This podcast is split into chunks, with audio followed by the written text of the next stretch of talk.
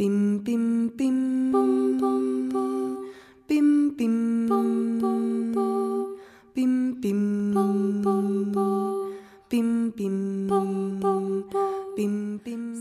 un instant, vous allez entendre Olivier Lalieu, historien au Mémorial de la Shoah et membre du Centre international pour l'éducation sur Auschwitz et l'Holocauste au Musée d'État d'Auschwitz-Birkenau, lors d'une rencontre à la librairie Ombre Blanche le 24 janvier 2022 pour la parution de son ouvrage Nouvelle histoire de la Shoah aux éditions Passé Composé. Le débat était conjointement animé par Olivier Loub et Maurice Lugassi.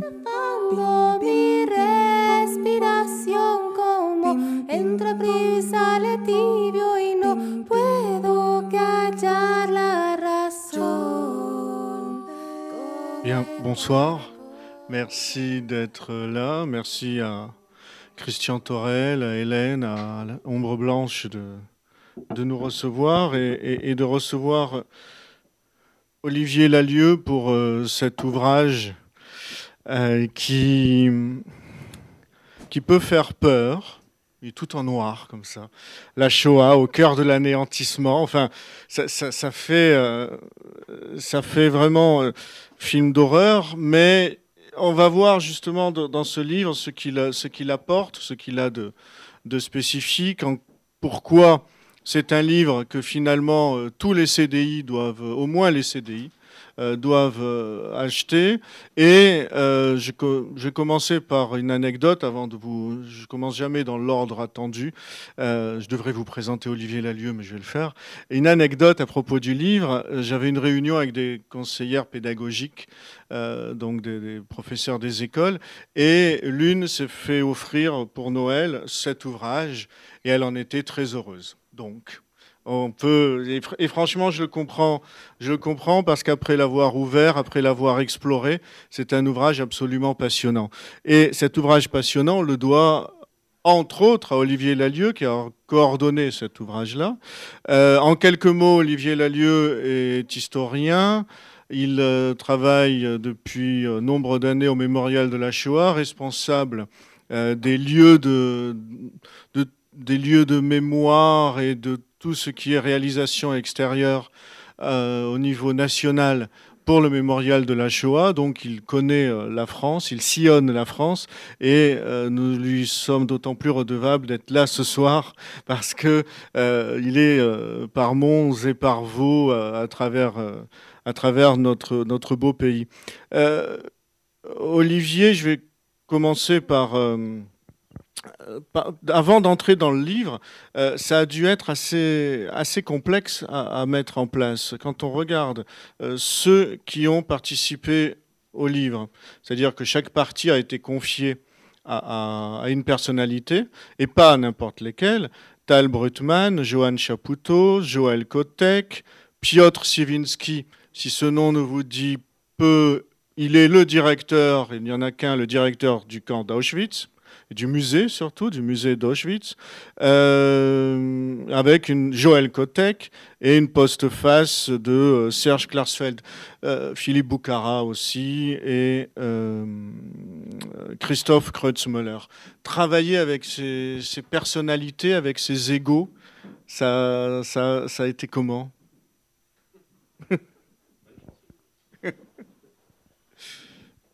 On a, on a combien de temps là Non.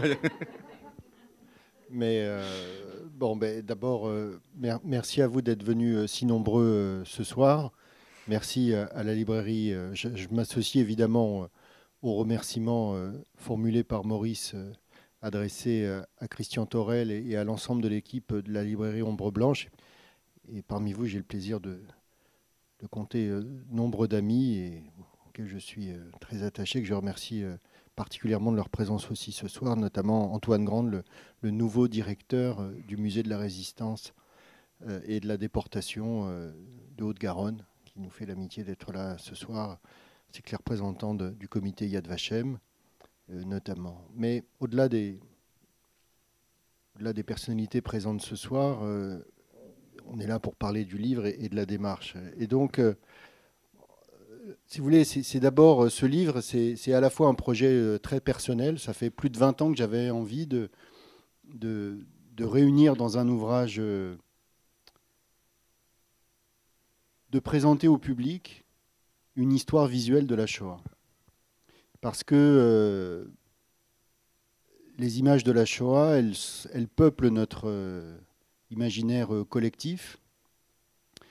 Beaucoup de ces images sont connues depuis 1945, ne cessent de, circuler. Et en même temps, elles sont souvent, peu ou mal euh, légendées, peu ou mal utilisées. Et donc, il y avait là une matière absolument euh, extraordinaire qui euh, nécessitait de pouvoir être choisie, réunie, commentée, recontextualisée, ce qui est le propre évidemment de la démarche des historiens. Et donc, avec la maison d'édition Talendier, euh, on a voulu présenter cet ouvrage sous la forme d'un beau livre, pour parler euh, comme le font les éditeurs, un beau livre, et en même temps un livre qui soit profondément respectueux de l'usage de ces images, parce que plus que n'importe quelle image, ces images-là, dans leur diversité, elles sont l'expression fondamentalement d'une souffrance et d'une tragédie. Et donc, euh, ces images-là, il fallait pouvoir euh, les présenter de manière respectueuse pour les victimes et aussi de manière utile aux, lecteurs, dans leur diversité. Ne pas faire un livre pour les spécialistes, mais un livre qui puisse parler à chacun, qu'il soit touché directement ou pas par euh, cette histoire. Et je vois parmi vous notamment notre ami Annie Marco qui est là. Cette histoire, elle, est encore aujourd'hui pour un certain nombre et un grand nombre de personnes. Euh, c'est une histoire euh, pas seulement euh, qu'on regarde et qu'on parcourt sur le plan intellectuel. C'est d'abord une image qui, prend certains d'entre eux au, plus profond d'eux-mêmes. Et cette douleur née de la Shoah dans les familles euh, touchées par la Shoah, elle reste encore vive aujourd'hui. Donc, euh, au cœur de cette démarche, et j'en viens à ta question, Maurice, hein, il y a le respect. Il y a le respect et la, et la volonté d'être utile. Alors, avec, euh, avec, la, avec Talendier, on a voulu, euh, au-delà de cette démarche, cette démarche personnelle qui m'animait, euh, réunir une équipe de spécialistes, d'historiens spécialistes de, cette, de cette histoire, une équipe internationale aussi, puisque parmi les noms que tu as cités, on a des historiens français, on a euh, des historiens allemands. Euh, Christophe Kreutzmüller est euh, un, historien attaché et responsable pédagogique de la maison de la conférence de Wannsee à Berlin. Polonais, polonaise, une équipe polonaise aussi avec Piotr Siwinski, le directeur du musée mémorial d'Auschwitz-Birkenau, francophone et francophile, qui mène depuis plus de dix ans maintenant un combat qui le met en danger, y compris physiquement, pour, euh, dans le contexte que vous savez en Pologne, hein, euh, euh, défendre toutes les facettes de l'histoire d'Auschwitz, et notamment de, la place de la Shoah, la place centrale de la Shoah à Auschwitz, une, place pas unique. hein. Auschwitz, vous le savez, c'est le plus grand camp de concentration et en même temps le lieu principal de la mise à mort des Juifs d'Europe. Donc c'était aussi lui permettre, en lui confiant le chapitre consacré à Auschwitz-Birkenau, rendre hommage aussi au formidable travail, euh, travail, je veux dire au sens noble du terme, qu'il anime et qu'il mène aujourd'hui encore euh, euh, en Pologne. Et puis un historien belge aussi, Joël. Joël ouais. Kotek. Joël Kotek, qui a été pendant plusieurs années responsable de la formation au mémorial de la Shoah et qui est, et qui est reparti depuis en Belgique. Donc une équipe euh, internationale, alors c'est vrai avec des, des égaux et puis des, des personnalités différentes, mais qui se sont, euh, avec euh, beaucoup de, de gentillesse et de conviction, mis au service de ce projet collectif, euh, chacun en rédigeant donc euh, un chapitre. euh, c'est- un livre qui restitue chronologiquement l'histoire de la Shoah, depuis la naissance euh, Mm. du nazisme jusqu'à la fin de la Seconde Guerre Alors, mondiale. Effectivement, euh, le- ce livre, il a au moins deux points forts. Euh, le premier point fort, c'est qu'il amène euh, au, au grand public des connaissances euh, livresques qui sont extrêmement récentes. Et tu parlais d'un projet qui est là depuis 20 ans, et en même temps, on a des projets éparses des livres, par exemple. c'est ça qui, est très bien fait. quand Joël Kotek a fait son livre sur Mickey à Gurs, c'est l'occasion d'évoquer les camps d'internement et c'est l'occasion d'évoquer son livre et ce qu'a pu apporter euh, euh, Joanne Chapoutot dans les, publications récentes. Euh, et puis le deuxième point fort, c'est l'iconographie. je vais commencer par le deuxième ces images proviennent de, sources très multiples. Euh, le mémorial de la Shoah, qui a plus de 40 millions d'archives, euh, mais aussi, euh, et aussi Yad Vashem, et aussi le musée d'Auschwitz. là, le travail a dû être monumental de choisir dans, dans les images telles qu'elles sont parvenues ces 20 dernières années. Alors, c'est vrai qu'ici on a parlé d'images au sens tout à fait large du terme. En fait, il y a, près, plus de 200 documents qui sont présentés dans, cet ouvrage, qui viennent euh, d'une vingtaine d'institutions à travers euh, le monde. Euh, L'objectif, c'était certainement pas de prétendre tout montrer, c'était de choisir les documents les plus éclairants pour jalonner cette histoire. Et c'était aussi la volonté de renverser ce qui est souvent la place des images dans les livres, c'est dans les livres d'histoire, c'est-à-dire, et notamment pour la Shoah, c'est-à-dire souvent le document, dans sa diversité, on, y reviendra certainement, le document c'est une illustration au service d'un texte. Hein. Euh, souvent des vignettes de quelques de 2 cm où bon, l'image est là pour venir mettre un peu de respiration dans, dans le texte passionnant des historiens. Bah, là, on a voulu renverser cette manière de présenter les choses.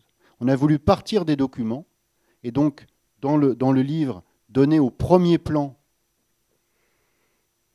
mettre au premier plan le document, qu'il soit lisible, qu'il soit euh, avec la meilleure définition possible. Donc on a été rechercher euh, la source, la source de quelques-unes de ces images très connues dont on a perdu au fil du temps le lien avec le document original. On a voulu dans le livre, agrandir, donner toute sa place au document et l'accompagner par le texte des historiens. Mais ce texte des historiens, il est évidemment fondamental aussi parce qu'il vient tisser il vient mettre en récit ces différents documents. Il vient recontextualiser, décrypter, commenter les différents documents. Et les documents, ce sont non seulement des, des photographies, mais ce sont aussi des documents d'archives, ce sont aussi des coupures de presse, ce sont aussi des dessins, des peintures, comme euh, ceux formidables de Félix Nussbaum ou euh, du caricaturiste Arthur Schick, qui, euh, en 1943, vient dénoncer la passivité du monde et en même temps, au moment de la conférence des Bermudes, on ne va pas rentrer sans doute dans ces détails historiques, mais ah, donc réinscrire dans une chronologie ces documents, et en même temps, ici, sous le sceau de l'humour, de la caricature, qui vient euh, de manière tout à fait euh, lisible hein, euh, montrer le projet criminel nazi réunissant autour d'une table Hitler, Himmler, Goebbels et Göring. Hein. Donc, en même temps, à travers ces documents, on prend la mesure aussi de ce qui a été su, de ce qui a été fait au cours de la guerre, et pas se replonger dans un jugement a posteriori, 80 ans après la conférence de Wannsee.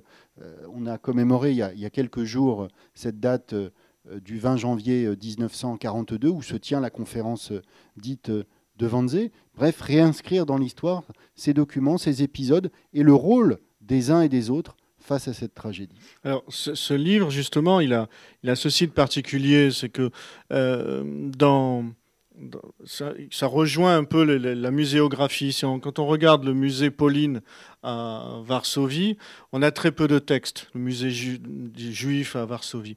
Très peu de textes, des images, des reconstitutions. Et finalement, euh, comme ici, le premier plan, c'est d'abord l'image. Alors, c'est pas parce que nous sommes dans la société du spectacle que nous sommes dans une société de l'image. C'est parce que finalement, nous vivons dans l'image. Et ce qui est très bien fait, euh, c'est que on a d'abord l'image qui nous saute aux yeux et le texte, ou qui, voilà, et le texte qui vient ensuite effectivement compléter avec pertinence et une première partie qui va apporter un cadre plus général.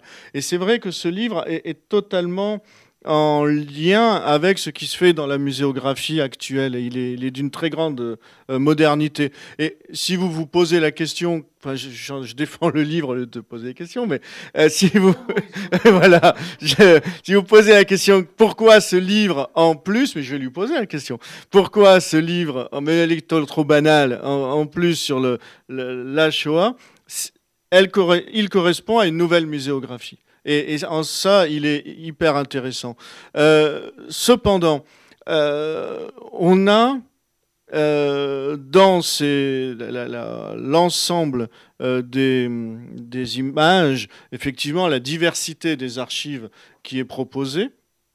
Est-ce que dans les choix que toi, en tant que coordinateur, et chacun des, euh, chacun des responsables de, la section, de la partie. Est-ce qu'il y a finalement un volume 2 qui pourrait être fait à partir de ce qui a été laissé?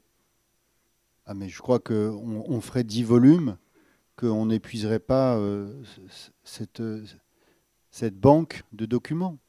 Mais en même temps, moi, j'assume le fait que 200 documents, on a abordé collectivement cela avec beaucoup d'humilité. Hein, parce que vous faites euh, Shoah sur Google, vous voyez, vous avez des, milliers, hein, des dizaines de milliers de documents qui vont s'afficher. Donc le choix était difficile, mais en même temps, il était indispensable. Il était indispensable justement pour répondre à cette euh, démarche pédagogique qui nous a animés et qui visait à proposer comme un outil de transmission, non seulement dans les familles touchées par la Shoah, mais aussi pour euh, le grand public éclairé, une façon de restituer dans ces différentes dimensions l'histoire de la Shoah, pas seulement en mettant en avant le regard des bourreaux. Beaucoup des images que nous connaissons, ce sont d'abord celles prises par les bourreaux nazis, et on ne peut pas écarter évidemment d'un revers de la main ces documents-là. En revanche, il faut euh, toujours les remettre en perspective. Euh, mais il fallait aussi montrer, je parle des différentes facettes de la Shoah, c'est-à-dire le regard des bourreaux. La Shoah, c'est d'abord un crime bureaucratique, c'est un crime euh, pensé, euh, mais euh, qui repose sur une haine viscérale. La violence, elle est consubstantielle des documents que nous présentons, évidemment.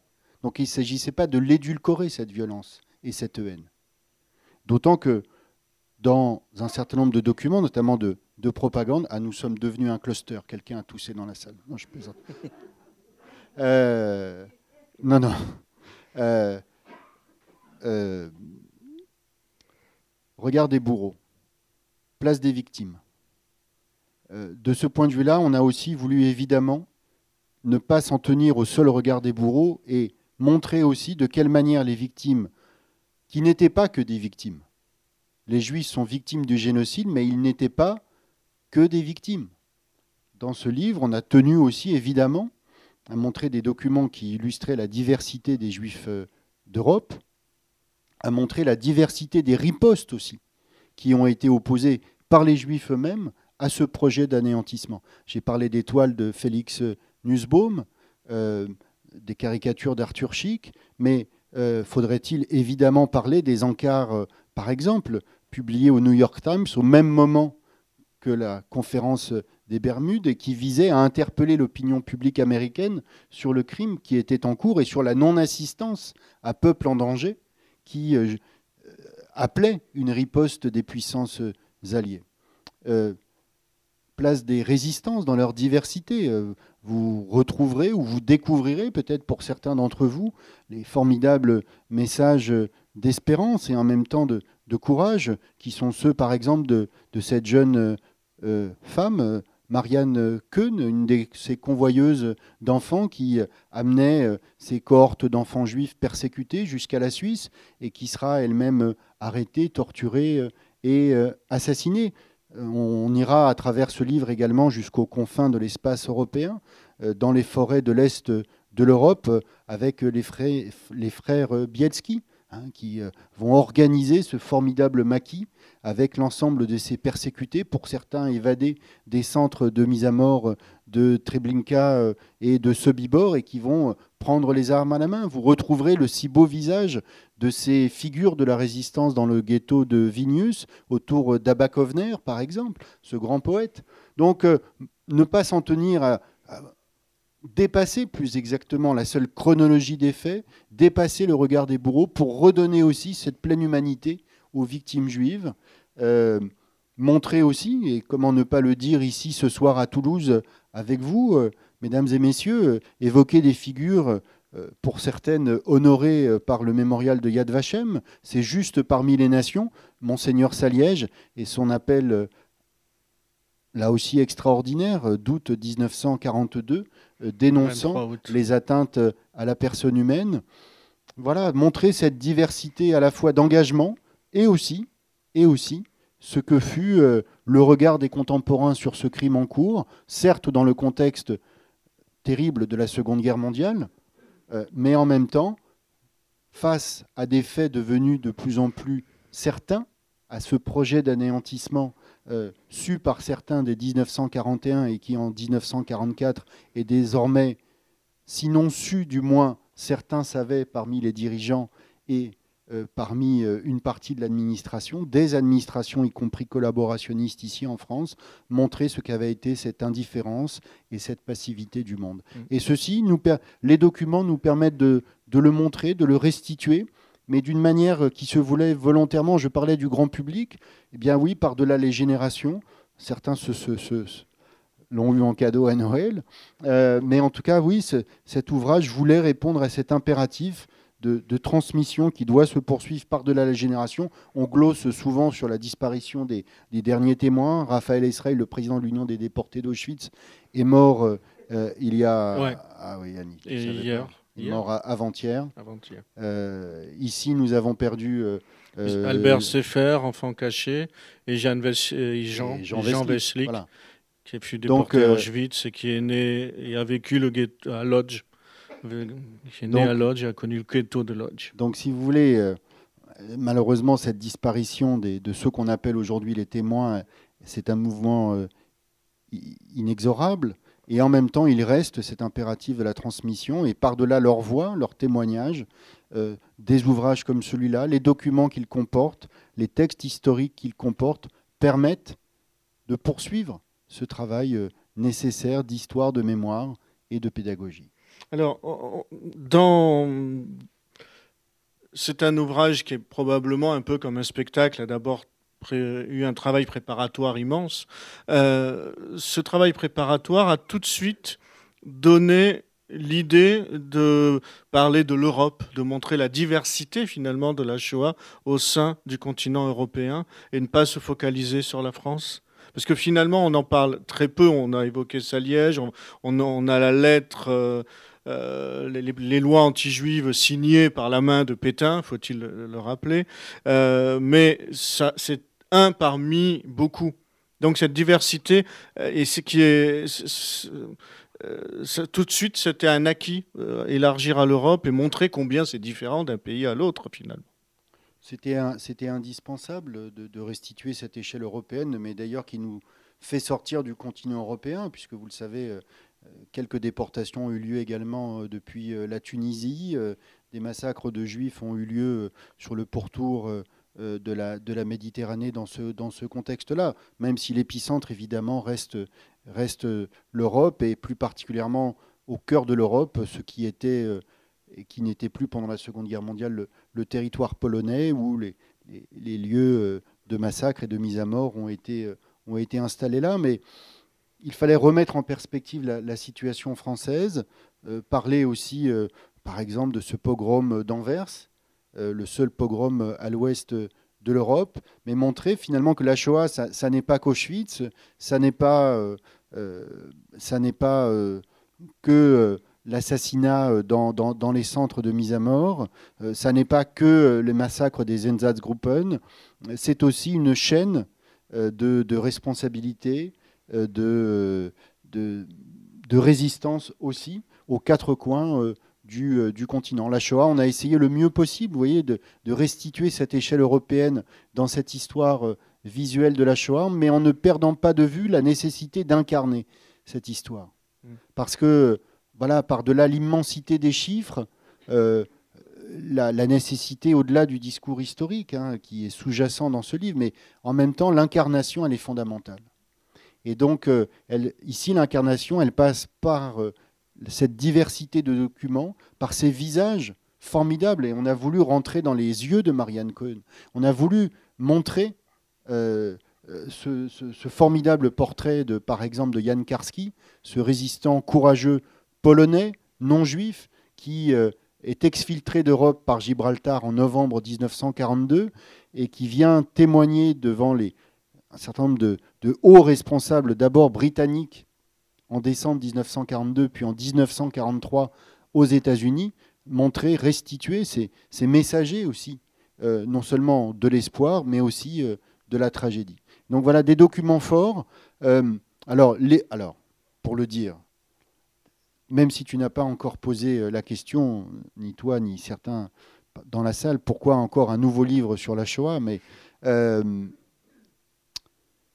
il fallait montrer, il fallait montrer, voilà, voilà ce, si beau portrait. Je montre. Euh, vas-y, dis d'abord, et ensuite je voudrais passer par des images et, un commentaire sur oui, les vous savez, un livre, c'est toujours un, un, compromis entre un auteur qui prétend tout savoir et avoir voilà, faire mieux que, quiconque, et puis un éditeur qui, lui, dont l'objectif est de vendre. Hein. Il faut pas, je le dis ici dans une librairie qui doit vivre aussi, notamment une librairie physique, comme la si belle librairie Ombre Blanche, et puis des lecteurs. Mais euh, l'éditeur a souhaité qu'on rajoute un bandeau avec archives inédites.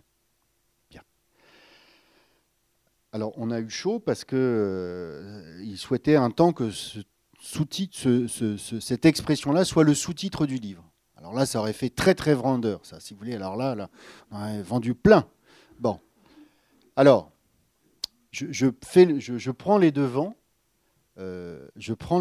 pour euh, expliquer pourquoi archive inédite. Qui plus est, archive inédite, et pour les spécialistes, en, reprenant les, illustrations qui sont utilisées euh, sur le bandeau, des illustrations qui, pour les, les trois quarts, sont déjà connues, si vous voulez. Alors j'ai essayé d'expliquer que c'était peut-être un peu ça pourrait peut-être heurter certains, et je n'en doute pas, comme moi-même je l'ai été, mais en même temps je revendique ce terme archive inédite parce qu'en tout cas ce qui est inédit, en tout cas dans l'édition francophone, c'est la manière de les montrer. Ça oui. Et puis il y a des documents inédits dans cet ouvrage. Ah, vous voyez, j'essaye de retomber sur la dimension commerciale de ma présence ce soir parmi vous. Il y a des, images inédites. Euh, certaines étaient euh, apparu ces dernières années et avait été présenté dans la presse, mais n'avait jamais été encore présenté dans un ouvrage publié en France. Euh, c'est le cas, par exemple, de ces photos euh, du centre de mise à mort euh, de Sobibor, un, centre de mise à mort. Alors, je n'arrête pas de parler de centre de mise à mort. Il y a un débat, enfin, ce n'est pas un débat aujourd'hui, c'est une expression, vous le savez, qui est, employée par Raoul Hilberg, le grand historien de, la Shoah, dans son livre La destruction des Juifs d'Europe, qui préfère ce, terme-là à celle de camp d'extermination, qui pendant plusieurs décennies a été employé.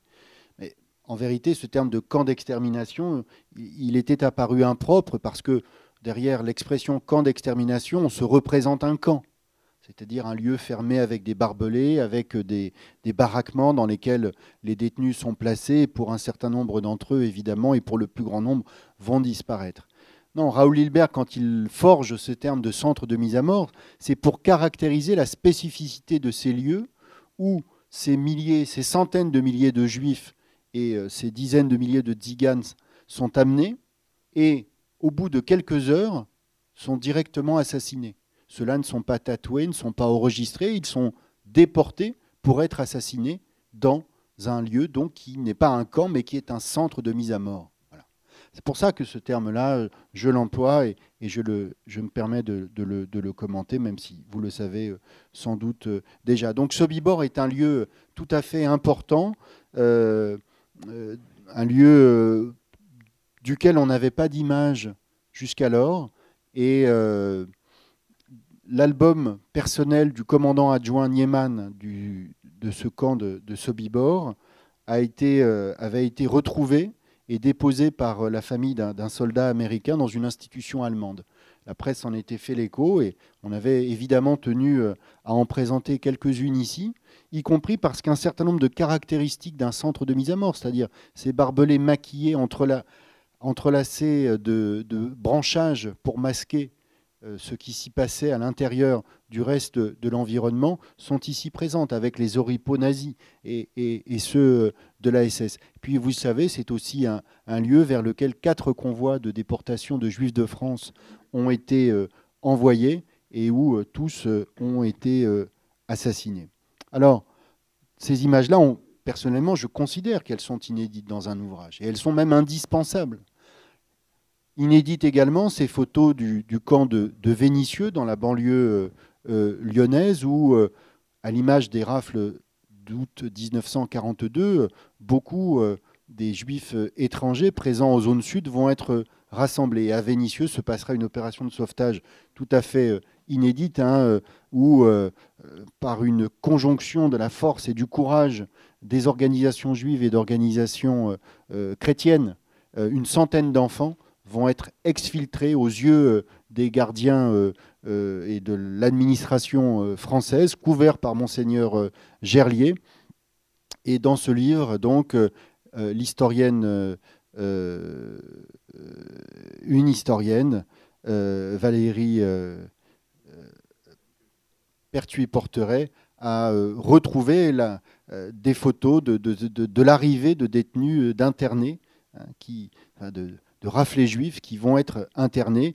Et alors même que les autocars qui les amènent sont encore chargés de leurs bagages, à leur descente des bus vont être euh, mis euh, au garde à vous pour saluer la levée des couleurs, euh, entourés des, policiers de Vichy. Alors même qu'ils viennent d'être raflés par cette police et livrés par Vichy dans les heures ou les jours qui vont suivre aux nazis pour être déportés ensuite à Auschwitz. Donc des photos qui en vérité, quand on les examine, sont tout à fait surréaliste et en même temps révélatrice de la tragédie de l'été 42.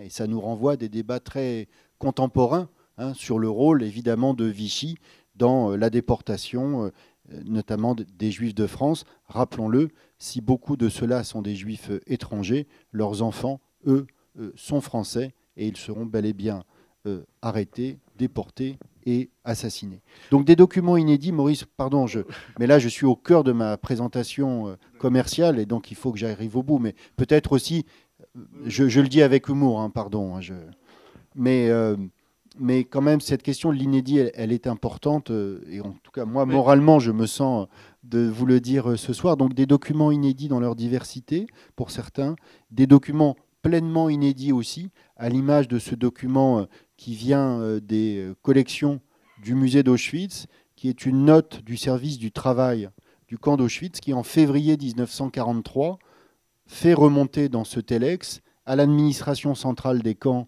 à Oranienburg, Sachsenhausen, euh, les chiffres numériques et, et pourcentages des juifs arrivés du ghetto de Theresienstadt, le pourcentage et le nombre de ceux qui sont intégrés au camp, et qui vont être affectés au travail forcé, et ceux, de l'ordre de près de 80%, qui vont être placés dans un hébergement spécial. Euh, évidemment, ce terme-là vient couvrir les opérations de gazage qui ont euh, été opérées sur eux, et avec la justification apportée par l'officier SS, euh, expliquant que le grand nombre de ceux-là, envoyés vers un hébergement spécial, est est motivé par le fait qu'il s'agit d'un grand nombre de femmes et d'enfants, et pour les hommes, par un grand nombre de vieillards. Donc il n'y a absolument en vérité aucune ambiguïté dans ces termes-là, mais on est ici, vous voyez, dans, dans ce qui caractérise le plus souvent la manière bureaucratique, euphémisante avec lesquelles les nazis, y compris en interne, ont appliqué la solution finale de la question juive sur les, photos, euh, sinon inédites, en tout cas, la manière de présenter les photos est, très belle. C'est-à-dire que aussi bien les photos les plus horribles que les personnages les plus euh, emblématiques, on a l'explication des photos, mais euh, ce qui fait la, qualité de prime abord, c'est justement euh, ce, savoir-faire, là, ce, travail minutieux. C'est un travail. Tu parlais d'un beau livre, effectivement, c'est un beau livre. Et là, ça, ça aussi, ça a été. Euh, il a fallu négocier. Comment ça a marché Ça s'est fait. Euh, Non, là, il n'y a pas eu de négociation parce que d'emblée, on s'est retrouvé sur l'idée de faire en vérité un livre patrimonial. C'est-à-dire comment, à partir de ces documents en vérité euh, tragiques, parce que même euh, le visage de Karski, il y a, une, il y a dans, ce, cliché, hein, on connaissait d'autres photos de lui ou, de celle de Schmuel Zingelbaum, par exemple, vous savez, ce, ce responsable du Bund, représentant du Bund au sein du gouvernement polonais en exil à Londres, et qui va se suicider au printemps 1943 face justement à la passivité du monde, lui qui est, il a rang de ministre, hein, euh, qui, est en même temps au cœur de l'arrivée des messages venant du territoire euh, ex-polonais, euh, montrant hein, les crimes en cours, et qui, alors même que le ghetto de Varsovie est en train d'écraser, d'être écrasé, d'ailleurs là même où sa femme et sa fille se trouvent, il n'a pas réussi à, les exfiltrer elles vont être assassinées au terme de, l'insurrection du ghetto. Euh, Zingelbaum se, suicide en laissant une lettre euh, publique où il dénonce hein, tout, cela. Et euh, il y, a une magnifique photo de lui qui est souvent coupée, tronquée pour se focaliser sur son visage, alors qu'en vérité, il est sur sa table de travail dans son bureau à Londres, le cigare à la main. C'est tout sauf l'homme, la posture qui est la sienne est tout sauf l'homme martyr, si vous voulez elle est celle d'un chef, elle est celle d'un gouvernant, si vous voulez. Et, le, contraste entre cette photo-là, dont on a été retrouvé le, document euh, primaire, et un extrait de sa lettre où il interpelle le monde, euh, c'est ce, contraste-là, c'est ce choc-là qu'on a voulu tout au long du livre restituer. Euh, tu parlais de Jan Karski, il y a cette photographie où son regard ténébreux euh, transpire avec le noir et blanc euh, d'une manière absolument extraordinaire. Et en contre-plan, on a publié, on a été retrouvé dans les archives à Londres, euh, une copie de son témoignage authentique qu'il restitue à son arrivée à Londres. Donc à chaque fois, on a voulu le plus possible. C'est vrai aussi pour Marianne Kuhn, avec ce visage, cette photographie peu connue. On a mis également donc euh, ce poème qui lui est euh, attribué, Je trahirai demain, hein, pour à chaque fois le plus possible, non seulement présenter un document qui permette de parler de Marianne Kuhn, mais de l'incarner véritablement en restituant leur visage et leurs mots aux uns euh, et aux autres. Et donc là, il n'y a pas eu de, négociation avec l'éditeur parce que d'emblée, on s'est retrouvé sur cette démarche-là, celle du livre patrimonial. On avait à l'esprit euh, d'autres ouvrages, hein, comme le calendrier de Serge Klarsfeld, hein, vous savez, ces, petits volumes de papier Bible euh, avec une, belle reliure, euh, ou le livre de Philippe Appelwag, qui est sorti il y a quelques mois, Enfant de Paris, chez Gallimard, qui vient euh, restituer les centaines de plaques euh, photographiées à Paris dans un livre, là aussi, publié chez Gallimard, tout à fait remarquable. Donc ça, sur ces contraintes-là, on s'est retrouvé. Après, il y a des choix personnels que je n'aurais pas fait, mais je m'en suis remis euh, à l'éditeur. Mais en tout cas, sur ce qui était au cœur du livre, ce qui était le, je veux dire, ce qui était la, matière vitale du livre et la manière de le restituer, on a été en osmose avec, euh, avec l'éditeur Talandier, euh, Xavier de Bartilla, le, président, Dominique Missica, la vice-présidente, et puis euh, Rachel Grunstein, l'éditrice avec qui on a mené à bien ce projet. Est-ce qu'il y a eu des, des, retours? Ma, ma, question est, elle repose sur une expérience euh, vécue il y a 15 ans à peu près. Euh, Serge Klarsfeld avait fait une exposition sur les enfants déportés et cette exposition est passée dans les gares en France. Et euh, c'est là que j'ai gardé cette exposition. Elle était dans, tout simplement, les gens prenaient le train et étaient en contact avec les, photos des, enfants et, et les photos des nazis. Et euh, j'étais là plusieurs jours avec euh, Denis Epstein et Edouard Rommelschlager. Euh, et on nous engueulait parce qu'il y avait des photos de nazis.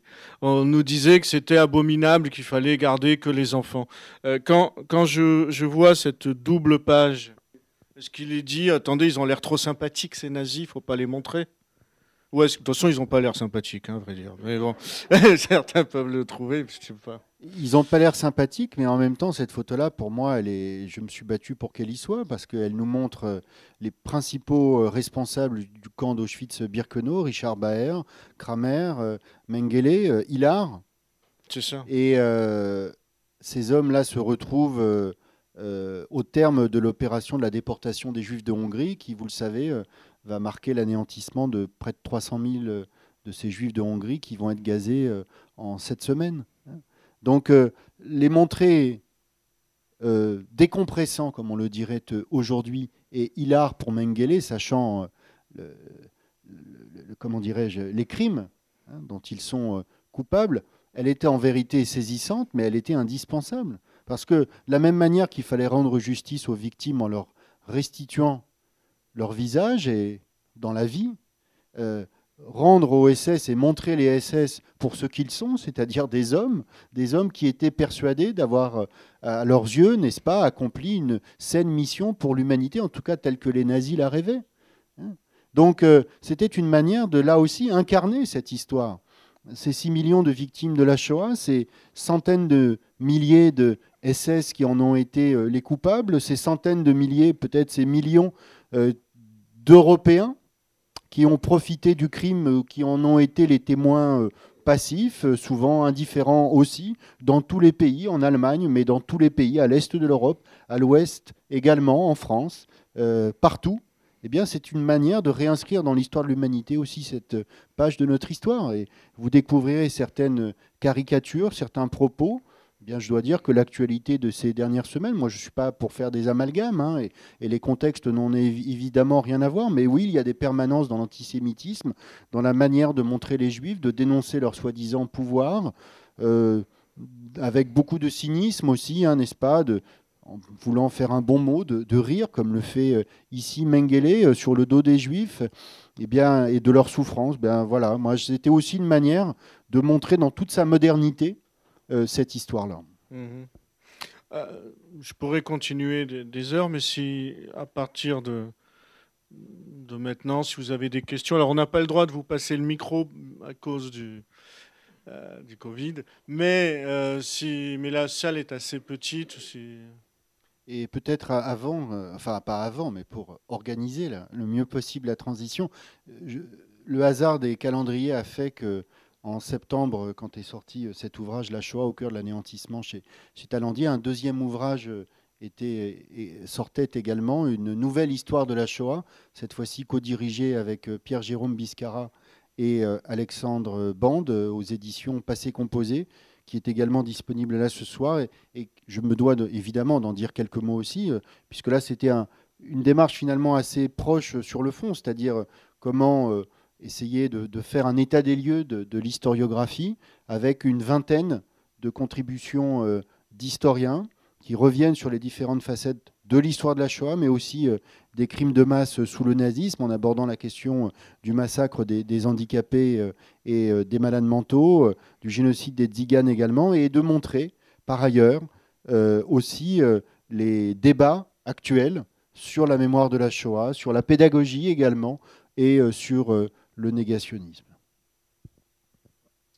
moi, moi, Maurice peut continuer pendant des heures, moi aussi. Hein, mais, euh, mais, puisque vous ne me le demandez pas, je, veux quand même associer à la liste des, historiens, euh, de ce collectif d'historiens, euh, Serge Klarsfeld, pour qui, pour moi, il allait de soi qu'il signe ici la postface, parce qu'il a été Bon, vous découvrirez au musée, départemental de la résistance et de la déportation une très belle exposition euh, qui lui est euh, consacrée, à lui et à, et. Euh, donc je ne vais pas vous dire qui est Serge Larsfeld, mais pour moi, il était indispensable qu'il soit associé à ce projet, parce que parmi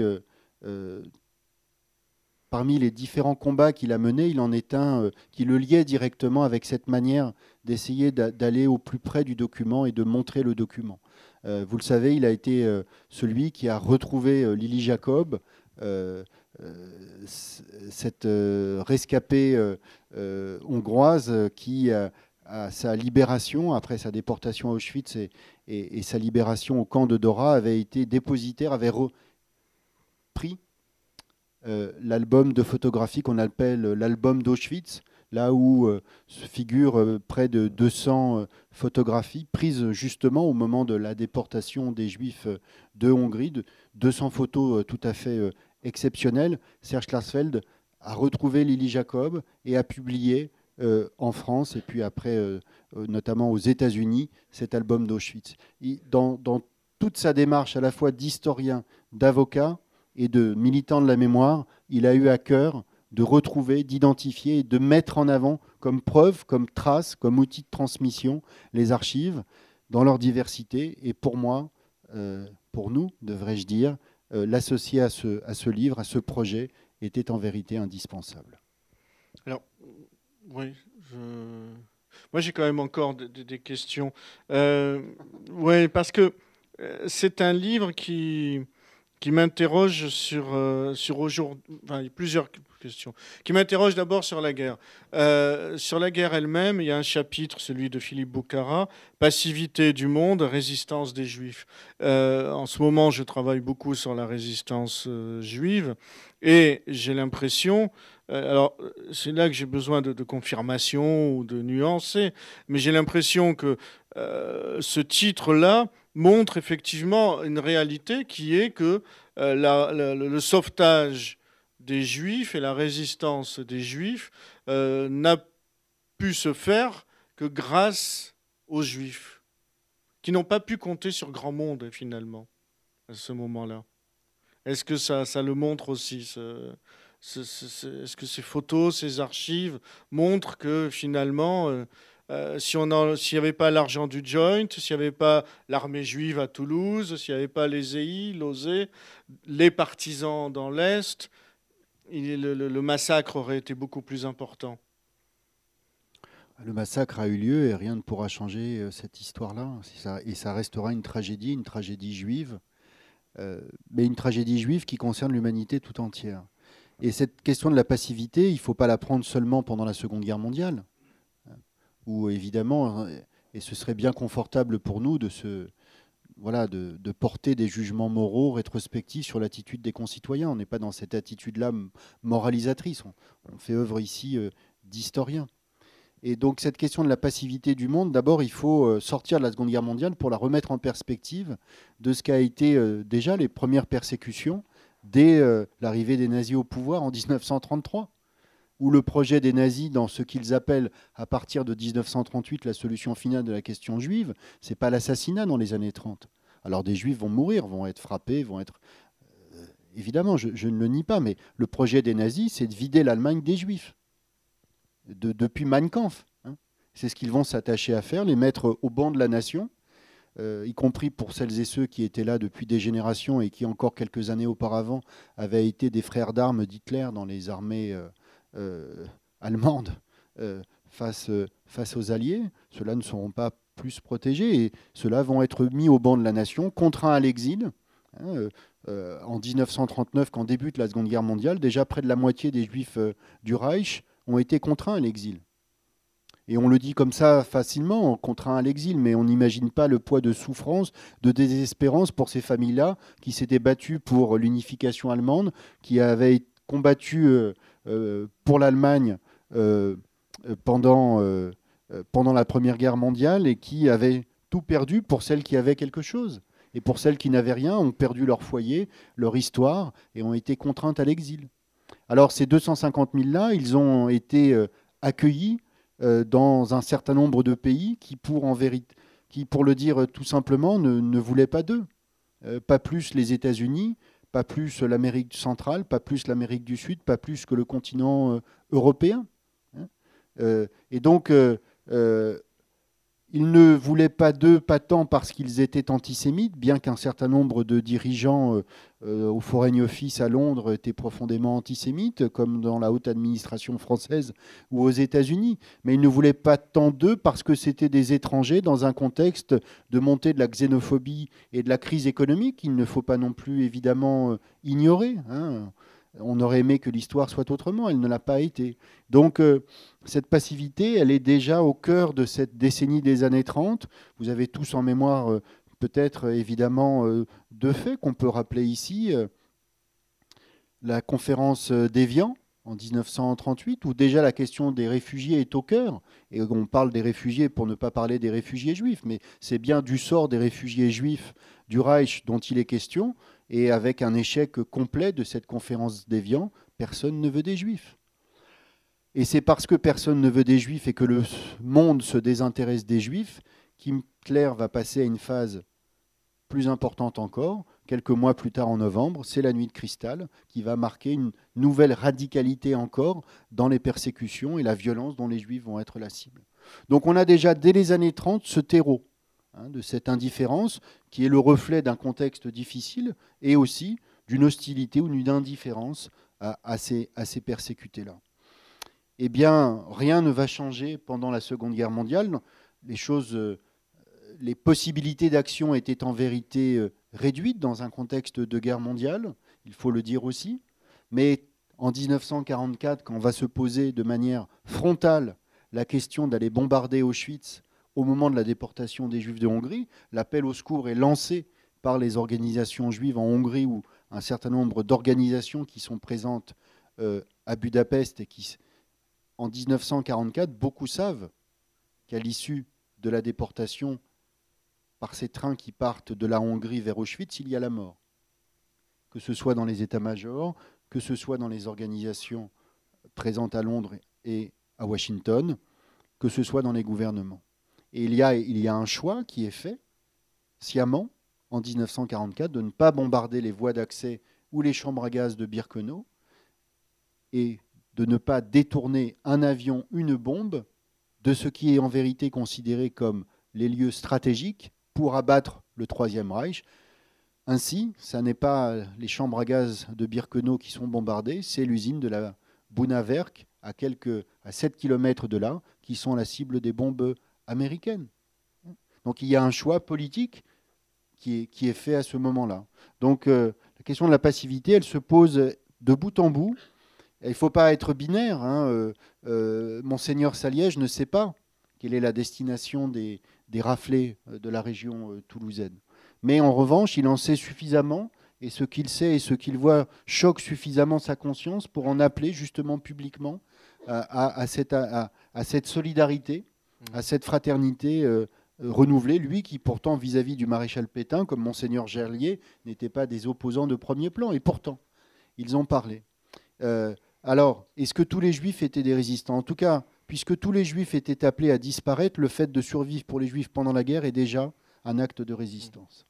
Mais en même temps, dire cela, ça n'est pas jeter l'opprobre sur ceux qui vont se suicider, comme Zingelbaum, comme euh, d'autres, euh, ou euh, Stéphane Zweig, confrontés à la désespérance d'une situation qui les dépasse, les écrase de ce point de vue-là, euh, le sens des responsabilités de la résistance pour euh, le père ou la mère de famille qui arrive à Auschwitz, Birkenau entouré de ses enfants et de ses, parents, c'est d'assurer euh, le confort autant que faire se peut de celles et ceux qui l'entourent, ou c'est dans un geste inconsidéré d'en appeler... Non. Et pourtant, et pourtant euh, des gestes de résistance auront lieu dans, dans, les centres de mise à mort, des insurrections auront lieu euh, à Birkenau, à Sobibor, à Treblinka, dans de très nombreux ghettos. Donc, euh, vous savez, il y a eu ces grands débats après-guerre en Israël et dans d'autres pays, ici en France, au moment notamment de la publication de, du Treblinka de Jean-François Steiner à la fin des années 60.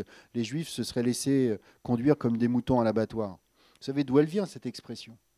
C'est en vérité un détournement d'un des appels d'Abakovner, justement, dans le ghetto euh, de Vilnius, qui, justement, euh, refusait que les Juifs se laissent conduire comme des moutons à l'abattoir. C'est pas, il ne venait pas là commenter ou décrypter l'attitude de ses contemporains ou de ses coreligionnaires. Non, il appelait à un sursaut. Le texte est dans le livre. Le texte est dans le livre. Et donc, euh, on, a détourné cette expression-là pour caractériser. Mais alors je peux comprendre, et on est ici à accompagner régulièrement, à mener des actions euh, de transmission et de pédagogie avec des jeunes. Évidemment qu'on est toutes et tous, quel que soit notre, notre attachement à cette histoire, confrontés à l'immensité du crime, confrontés à, à, quelque chose dont on aurait aimé que qu'il se passe différemment, qu'évidemment. Mais l'histoire ne se résume pas à ces 100 000 détenus du camp d'Auschwitz-Birkenau euh, euh, entourés de capots et de SS en armes derrière des barbelés face à une équipe de 8000 SS. Ça ne se joue pas dans un rapport numérique entre les uns et les autres. En vérité, c'est quand il n'y a eu plus d'espoir de survie que la résistance a été forte. C'est parce qu'ils n'ont plus d'espoir de survivre que l'insurrection dans le ghetto de Varsovie est lancée, ou que les hommes du Sonderkommando à Auschwitz-Birkenau à l'automne 1944 se révoltent. D'un bout à l'autre, les Juifs ont voulu survivre dans leur diversité. Ce sont les nazis aussi qui essentialisent en disant les Juifs. Hein. Hein. Des Juifs, euh, pour les nazis, y compris euh, Max Jacob qui se voulait chrétien et qui s'était converti, était un Juif. Et il est mort pendant la Shoah. Hein. Donc n'essentialisons pas les victimes non plus, à contrario et même avec de bonnes intentions. Regardons cette diversité et sachons aussi, à l'image aussi du travail formidable qui a été fait Antoine Grande dans ses précédentes euh, fonctions euh, avec euh, Rachel Guéroumi qui l'accompagne et qui continue à mener un travail formidable au sein de l'Office national des anciens combattants et victimes de guerre au Mont Valérien. Regardons cette place des Juifs importante dans la résistance, hein, partout, que ce soit à l'est, à l'ouest de l'Europe, et essayons, bien que cela soit difficile, de ne pas porter de regard trop rétrospectif et trop euh, euh, rigide sur, euh, sur cette histoire. On a essayé de faire œuvre d'historien fondamentalement d'un bout à l'autre de ce livre-là, mais en restituant cette pleine humanité aux uns et aux autres. Ça pourrait faire une belle conclusion, mais euh, avant de laisser la, parole à Antoine, est-ce qu'il manque, est-ce qu'un chapitre, le livre s'arrête à la découverte des camps, Euh, on n'a pas le retour, le lutetia, la parole confinée, si je puis dire, ou la parole euh, qui ne va pas se libérer, qui va attendre à se libérer. Est-ce que vous n'avez pas eu envie dans l'équipe de faire ce, ce chapitre du, du retour et de la parole des survivants? Alors, mon cher Hubert, Maurice. mon cher Maurice, mesdames et messieurs, je suis troublé. Je suis troublé parce qu'il y, a- quand même un document dans ce chapitre conclusif qui est, qui est celui que je signe. Il y a un document qui parle du retour et un document qui figure parmi euh, ce que je considère comme les inédits. On connaissait la photo du, du navire britannique Arava qui atteint euh, au printemps 1945 le port de Marseille et qui amène les premiers rescapés euh, de- d'Odessa jusqu'à Marseille, libérés d'Auschwitz et des camps de la zone euh, soviétique. Mais avec, euh, grâce à l'historien Robert Menkerini, euh, on publie euh, la, note faite par le, chef du poste militaire du port de, Marseille, du poste de criblage. hein. vous savez, les rescapés qui arrivent euh, font l'objet d'un criblage où ils sont interrogés par la sécurité militaire euh, pour essayer de déceler euh, parmi les, rapatriés ceux qui auraient été des- des collaborationnistes ou, des, Français engagés dans, les armées euh, nazies. Et euh, dans ce document-là de, trois pages dactylographiées, il fait en fait la synthèse euh, d'une dizaine de témoignages, recueillis auprès de ces rapatriés, parmi lesquels certains sont des figures connues, comme Raphaël Fegelson, qui a été un des compagnons d'armes des Klarsfeld, et qui, dans la synthèse faite par le commandant Sherpin, ici, vient clairement expliquer comment Auschwitz-Birkenau est un camp d'extermination. Le terme est, présent hein, dans, le, dans le rapport. Alors tout n'est pas vrai dans ces témoignages, et ça nous renvoie aussi euh, à la nécessité euh, du, regard critique qui fut celui des contemporains et, de l'historien. Mais on parle de tapis roulants qui amenaient les cendres depuis les champs. Bon, mais l'essentiel est là, et l'industrialisation du, meurtre est, au cœur des documents euh, ici euh, recensés. Et, euh, surtout, il nous montre en ce mois d'avril 1945 l'incrédulité de ces fonctionnaires qui voient arriver ces hommes et ces femmes et de la monstruosité des témoignages qu'ils restituent. Et à la fin, dans le, il y, a une entrée euh, desiderata euh, de ce, de ce document, il y a écrire euh, tout ceci pourrait paraître exagéré ou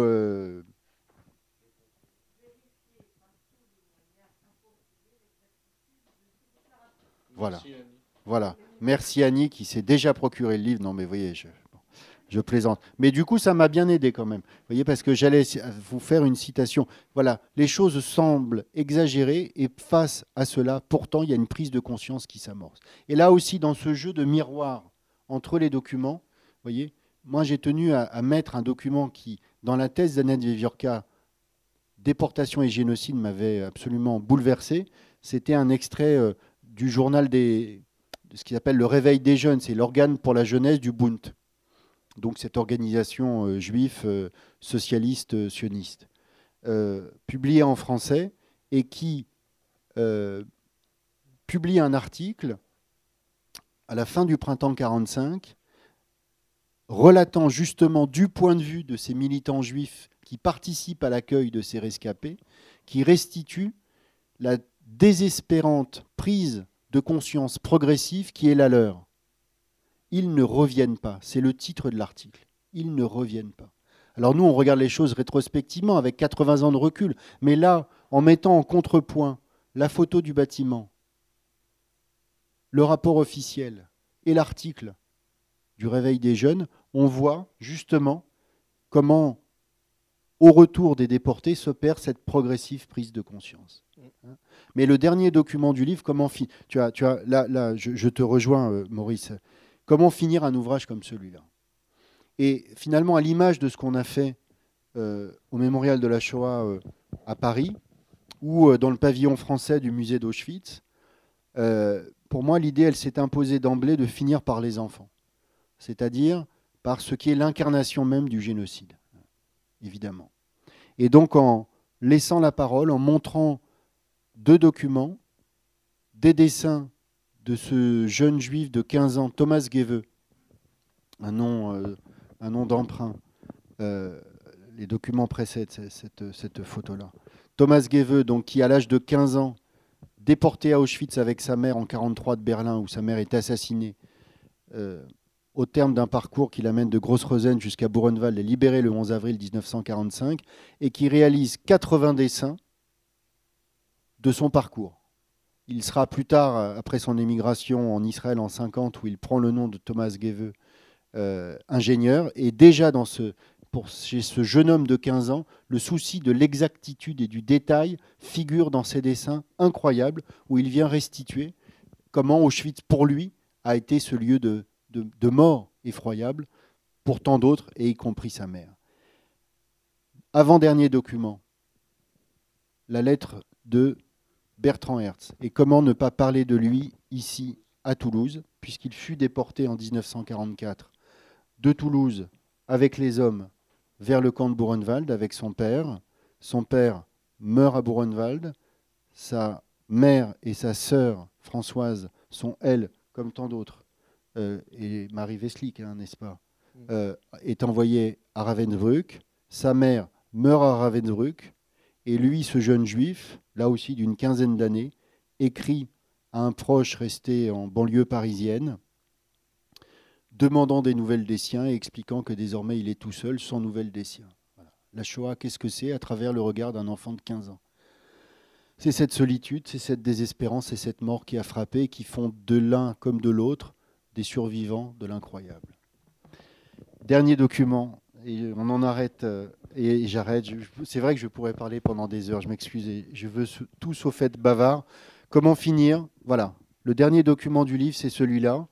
C'est euh, une photographie connue, mais pas la plus connue, de ce convoi d'enfants, plus de 500, qui sont envoyés de Buchenwald en France, pris en charge par l'OSE. Vous le savez, à Buchenwald sont libérés un millier d'enfants juifs euh, parmi eux, plusieurs centaines euh, sont issus de, territoires euh, comme la Pologne où ils ont perdu toute leur famille. L'OSE les prend en charge, les amène pour une partie d'entre eux en France, en Suisse. De là, ils partiront pour certains dans d'autres pays. Thomas Geveux est pris en charge lui aussi dans ce train et sera envoyé, rejoindra son père en Grande-Bretagne et, puis après émigrera en Israël. Sur ce train, euh, un jeune adolescent dont on a retrouvé le nom et à qui on restitue la, la postérité, écrit à la craie euh, Où sont nos parents? Vous êtes des assassins. Voilà. Dans un mauvais allemand qui est un mélange de yiddish et d'allemand, il écrit ça pour interpeller les voisins, comme on le dit. euh, Joseph voilà. Et la photo se trouve maintenant euh, euh, au Mémorial Holocauste de Washington. Voilà. On finit là-dessus. C'est vrai qu'on aurait pu faire euh, 10 tomes. C'est vrai qu'on aurait pu faire euh, encore plus, euh, faire encore plus gros, encore plus lourd, encore plus rire, encore plus complet. Mais l'éditeur euh, souhaitait qu'on garde un format, euh, je dirais, euh, contraint. Enfin, voilà. Et de toute façon, il fallait finir. Alors on a essayé de finir le moins mal possible, en tout cas en mettant, en finissant sur cette évocation des, des enfants.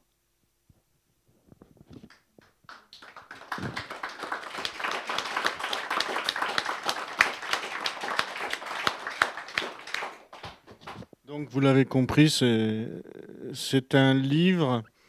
En fait, c'est un livre qui permet. Je, on va pas recommencer, hein, mais c'est juste pendant que certains vont aller l'acheter pour le faire signer. euh, c'est un livre qui permet une, magnifique entrée à toute l'histoire de la Shoah. Euh, C'est-à-dire qu'on a là un, résumé en images avec des images euh, qui nous frappent sans sans que qui nous incitent, qui sont des images moteurs qui nous incite à aller plus loin, à aller vers euh, des lectures, à aller vers la bibliographie finale, à aller vers d'autres ouvrages. Et c'est vrai qu'à ce titre-là, il devrait être euh, mis entre toutes les mains comme entrée dans ce monde euh, terrible de la Shoah. Et puis pour finir complètement aussi à mon tour, promis. non mais puisque euh, et je te remercie, tu as, souhaité qu'on parle un petit peu de la fabrication du, livre.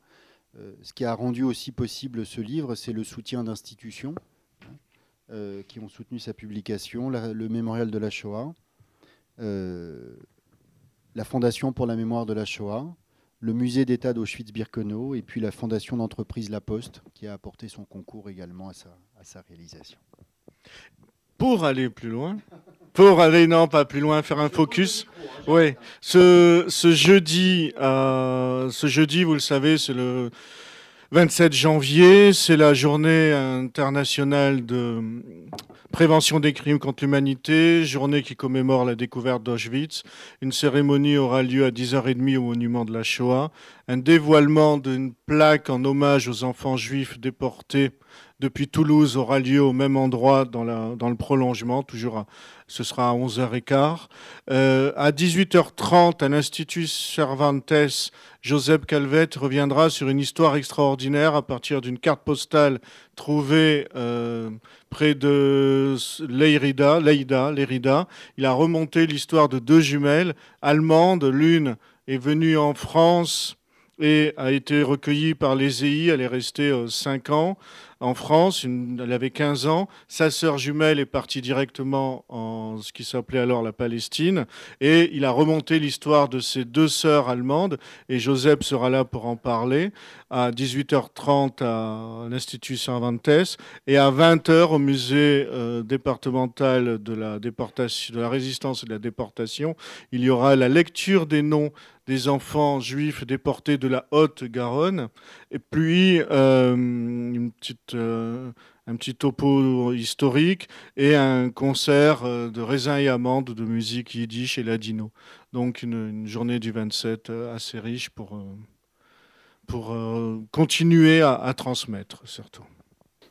Ah, Il faut dire une chose, les, les quelques centaines de milliers de juifs de Pologne qui survivent, ils le doivent, pour ceux qui restent sur le territoire, à, à une chance euh, et à un courage euh, difficile à décrire euh, dans notre confort, mais ils le doivent surtout à cette zone d'occupation soviétique euh, suite au, terme, au pacte germano-soviétique, hein, vous le savez, qui coupe en deux la Pologne.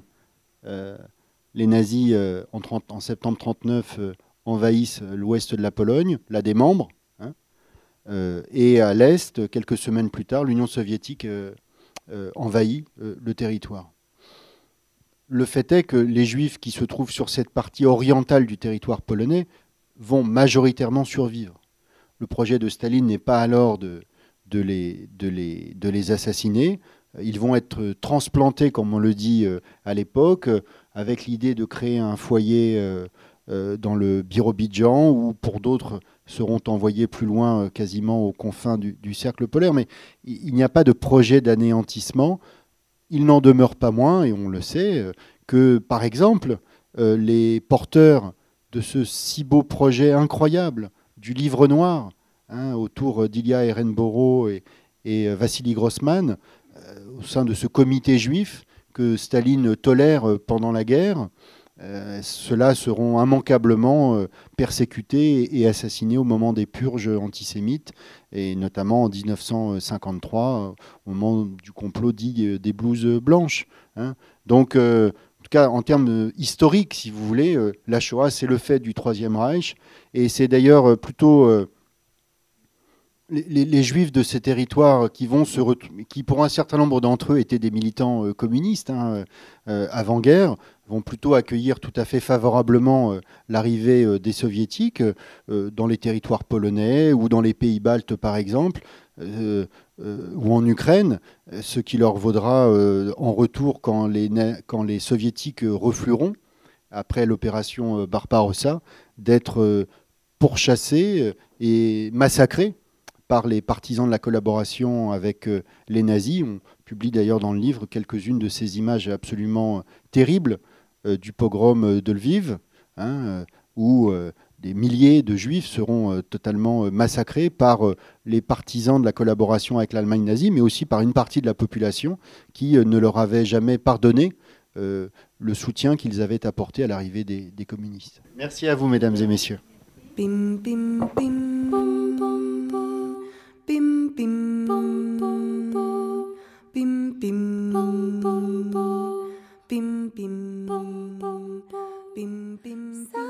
Il s'agissait d'une rencontre enregistrée lundi 24 janvier 2022 à la librairie Ombre Blanche avec l'historien Olivier Lalieu, auteur du livre Nouvelle histoire de la Shoah aux éditions Passé Composé, réalisé et mis en onde par Radio Radio. Olivier Lalieu a aussi fait paraître plusieurs ouvrages et articles sur l'histoire de la déportation et de sa mémoire, dont La résistance française à Buchenwald en 2012 chez Talandier et Histoire de la mémoire de la Shoah en 2015 chez Tsoteka.